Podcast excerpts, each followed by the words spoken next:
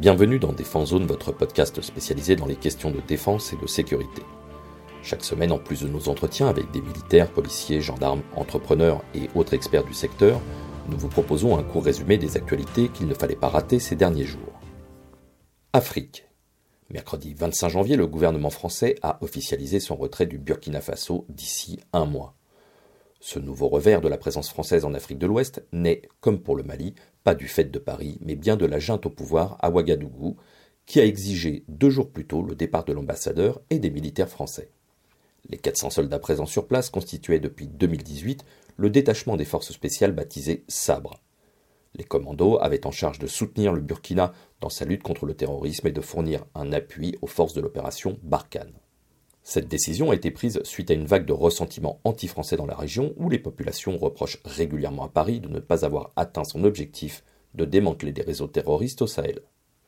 Depuis plusieurs mois, des manifestations régulières de citoyens demandaient le départ de Sabre et le soutien de la Russie. Cette dernière, via son organisation paramilitaire Wagner, avait déjà réussi à s'implanter à la place des militaires français au Mali et en Centrafrique.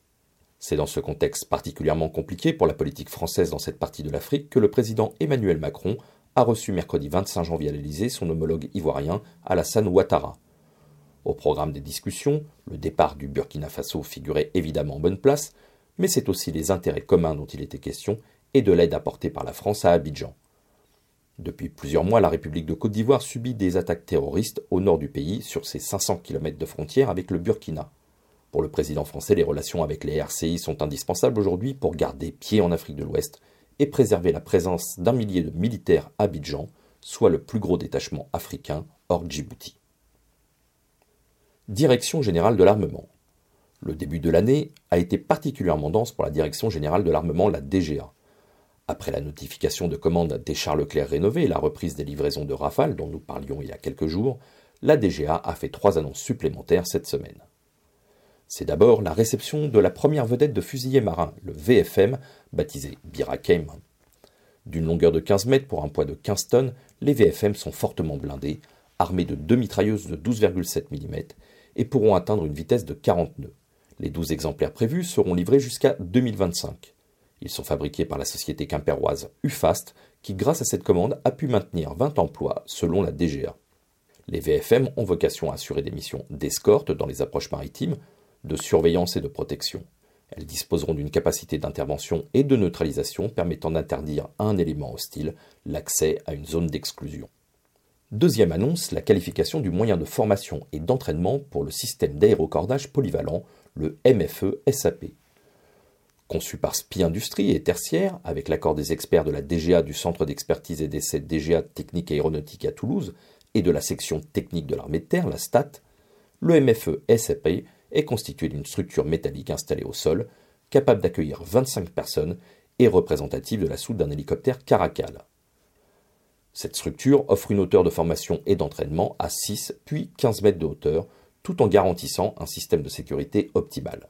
Aujourd'hui, les techniques d'aérocordage sont utilisées par de nombreuses unités, forces spéciales, commando parachutistes, commando montagne, etc et nécessite un entraînement régulier pour maintenir les compétences techniques. Une première structure avait été installée à Vars en 2021 et une deuxième au cours de l'année 2022 à Calvi.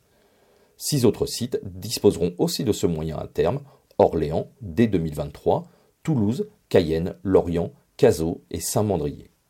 Dernière annonce de la semaine, la qualification de la munition AASM 1000 pour l'avion de combat Rafale.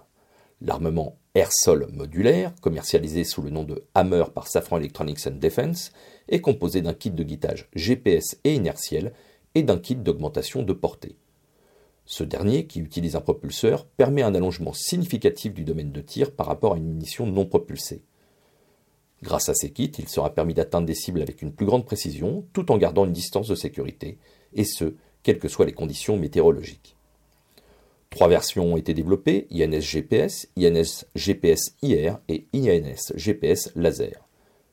Pour s'adapter au standard F4 du Rafale, Safran a lancé le développement de l'ASM 1000, capable d'être implémenté sur les bombes de 1000 kg déjà développées, MK84 et BLU 109, et les prochains modèles BA84 et P1000.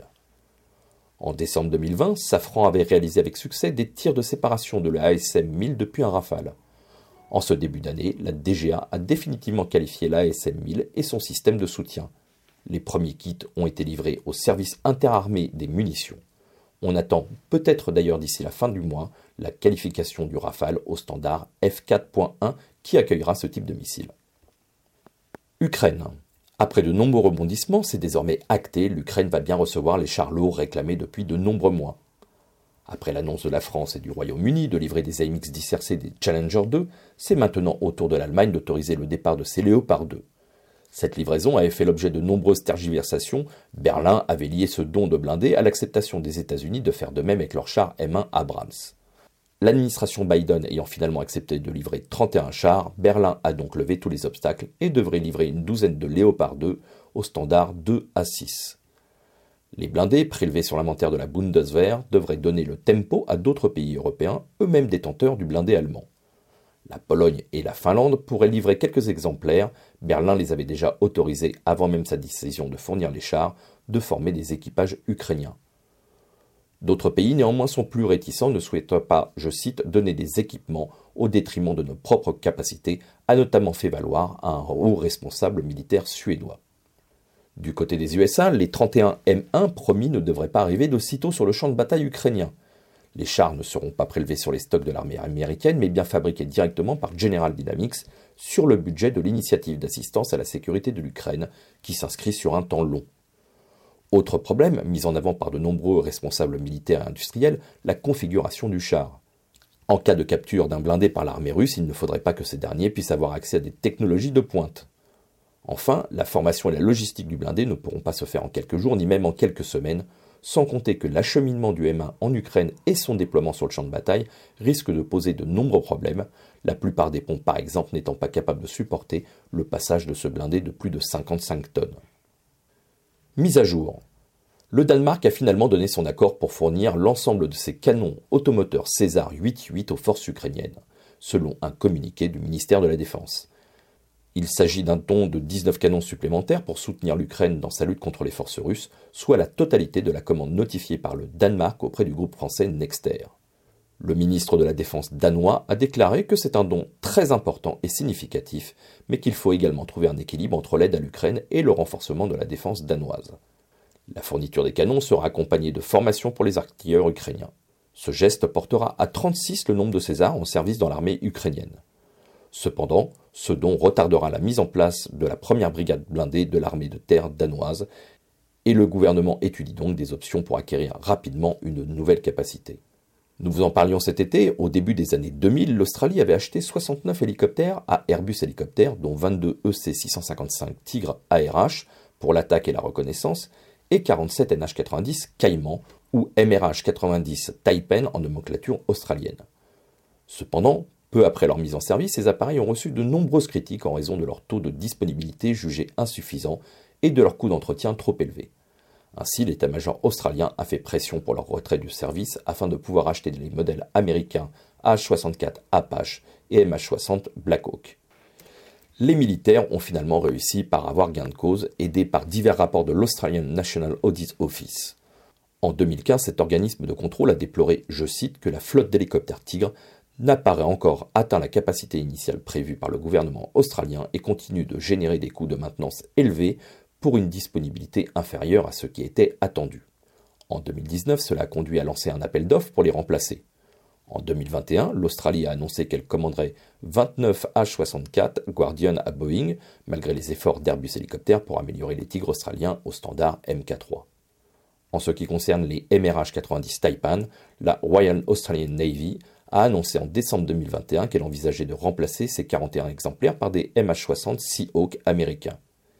Et c'est donc désormais officiel depuis le 18 janvier, le ministre australien de la Défense, Richard Marles, a confirmé cette décision en affirmant que le MRH-90 Taipan serait remplacé par des hélicoptères américains. Selon lui, cela n'affectera pas les relations avec la France et qu'il est, je cite, important de traiter les Français de manière honnête mais que le MRH-90 pose des problèmes depuis de nombreuses années en termes de maintenance et d'approvisionnement en pièces de rechange et de coûts de l'heure de vol, tout cela justifiant cette décision. Fin de citation. Voilà pour l'essentiel de l'actualité cette semaine. Pour en savoir davantage sur cet univers et pour découvrir tous nos articles et reportages, rendez-vous sur notre site internet défense-zone.com. Pour plus de brèves, d'articles de fond et de photos, nous éditons également tous les trois mois un magazine papier que vous pouvez recevoir en étant abonné à notre espace premium. Il vous permettra aussi d'avoir accès à des contenus exclusifs sur nos différents supports. Vous trouverez tous les liens nécessaires dans la description de cet épisode. En attendant, nous vous souhaitons une bonne journée et nous vous donnons rendez-vous la semaine prochaine pour un nouveau résumé de l'actualité des forces de défense et de sécurité.